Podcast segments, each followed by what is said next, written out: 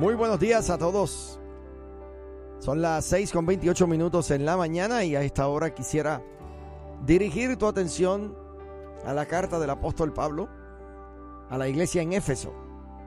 Efesios capítulo número 4 y quisiera leer desde el verso 29 en adelante.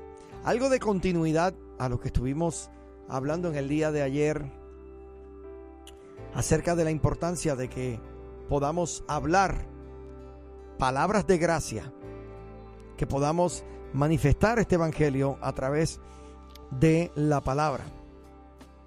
Y en el día de hoy, eh, el apóstol Pablo está genuinamente preocupado con la iglesia en Éfeso.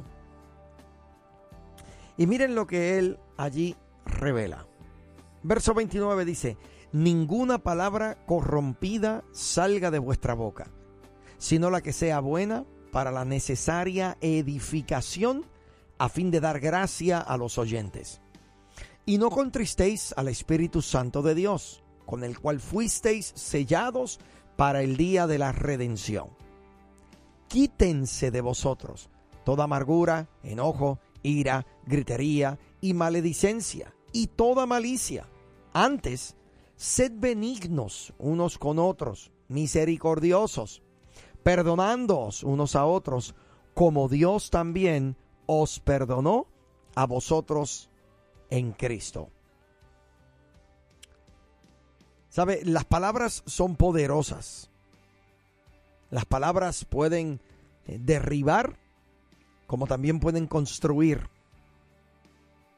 En el día de ayer pudimos ver cómo es que los comentarios duros pueden causar una reacción en una cadena destructiva así como el daño de eh, un fósforo o un cerillo encendido podría causarle a un bosque. Algo muy pequeño. Por el contrario, los comentarios amables se sienten como una ligera lluvia de verano que alivia el calor del día. Necesitamos siempre debemos tener cuidado con lo que decimos.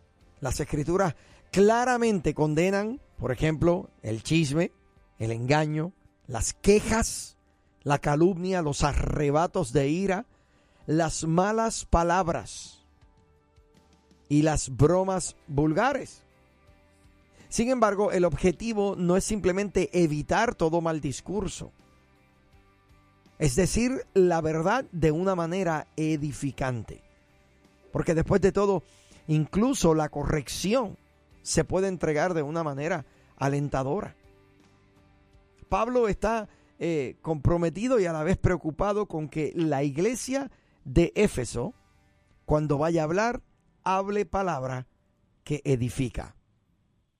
Y mire, eh, esto, es, esto es uno de esos conceptos que podemos decir amén pensando en el pecador, pensando en los compañeros de trabajo, pero quiero someter ante su consideración que esto también incluye en la manera en cómo le hablamos a nuestros hijos y en la manera en cómo le hablamos a nuestras esposas, a nuestros esposos. Hablo en general. Porque pareciera ser que tenemos eh, un vocabulario dual.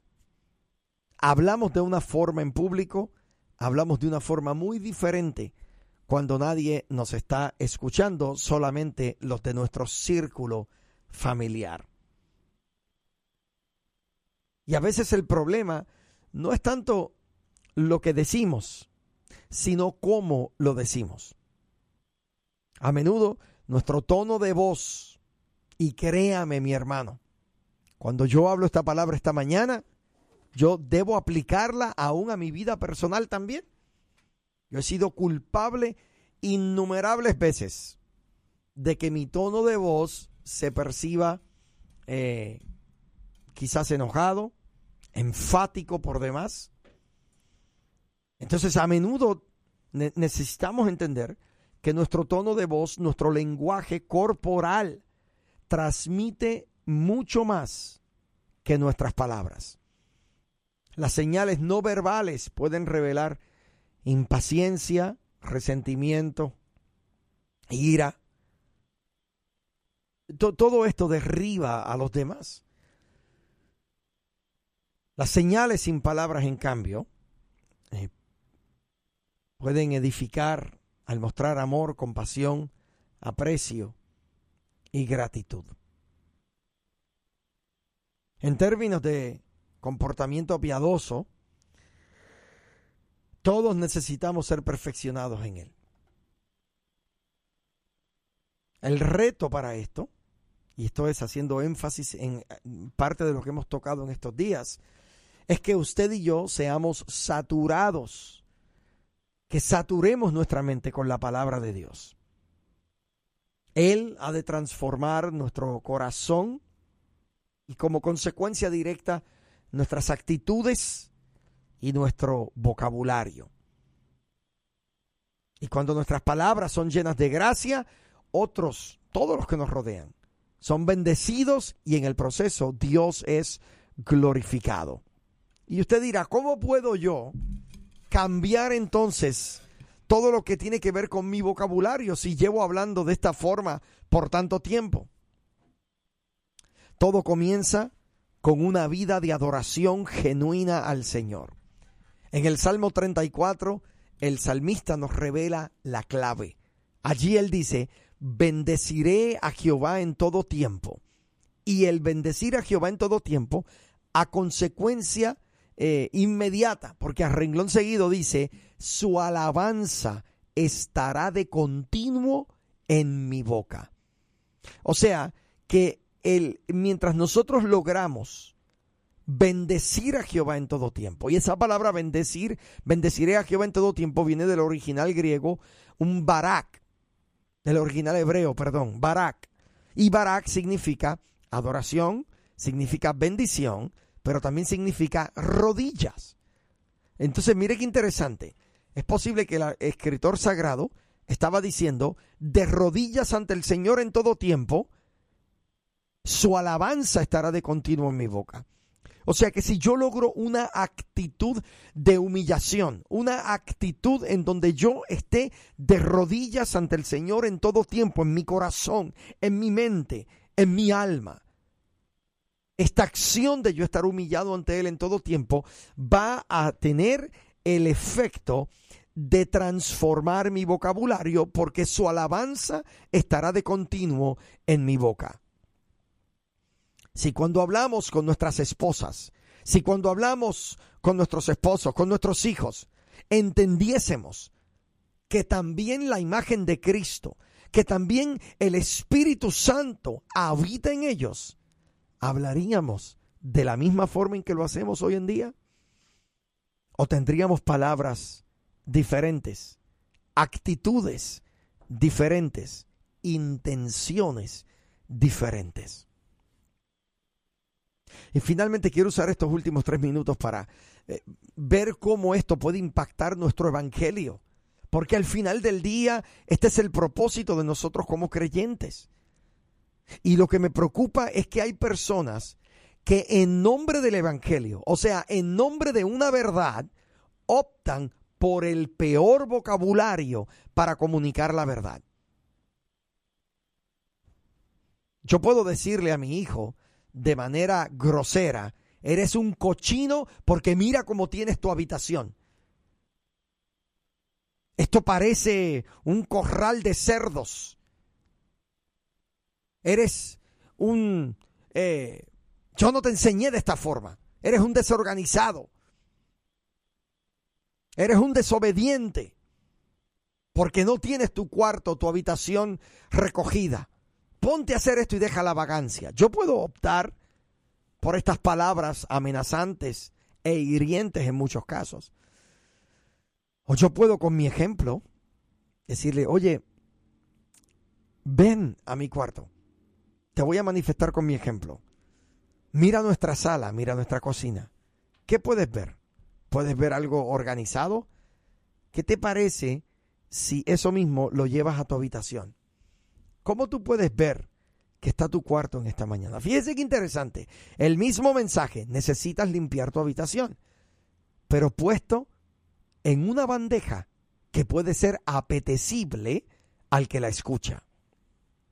De la misma manera, si tu evangelio es amenazante, si tu evangelio lo único que contiene es eh, amenazas de infierno, amenazas de consecuencias por tus pecados,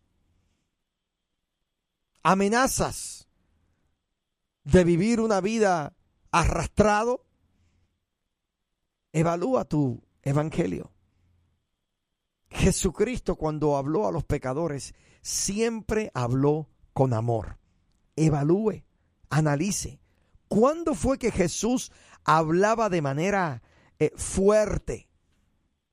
Cuando Jesús hablaba de manera fuerte era cuando veía la insistencia de los fariseos en un sistema muerto y en un sistema que no funcionaba.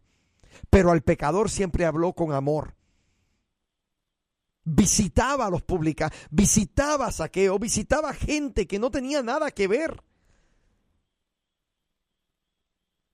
Y con ellos manifestaba el amor de Dios. Por eso es que Pablo está tan eh, decidido a que la iglesia en Éfeso entendiera la importancia de nuestras palabras. Por eso les dijo, hey, cuídense, que ninguna palabra corrompida salga de vuestra boca, sino la buena, oiga bien, para la necesaria edificación a fin de dar gracia a los oyentes. Te pregunto, ¿estás edificando con tus palabras? ¿Estás edificando la vida de tus hijos con tus palabras?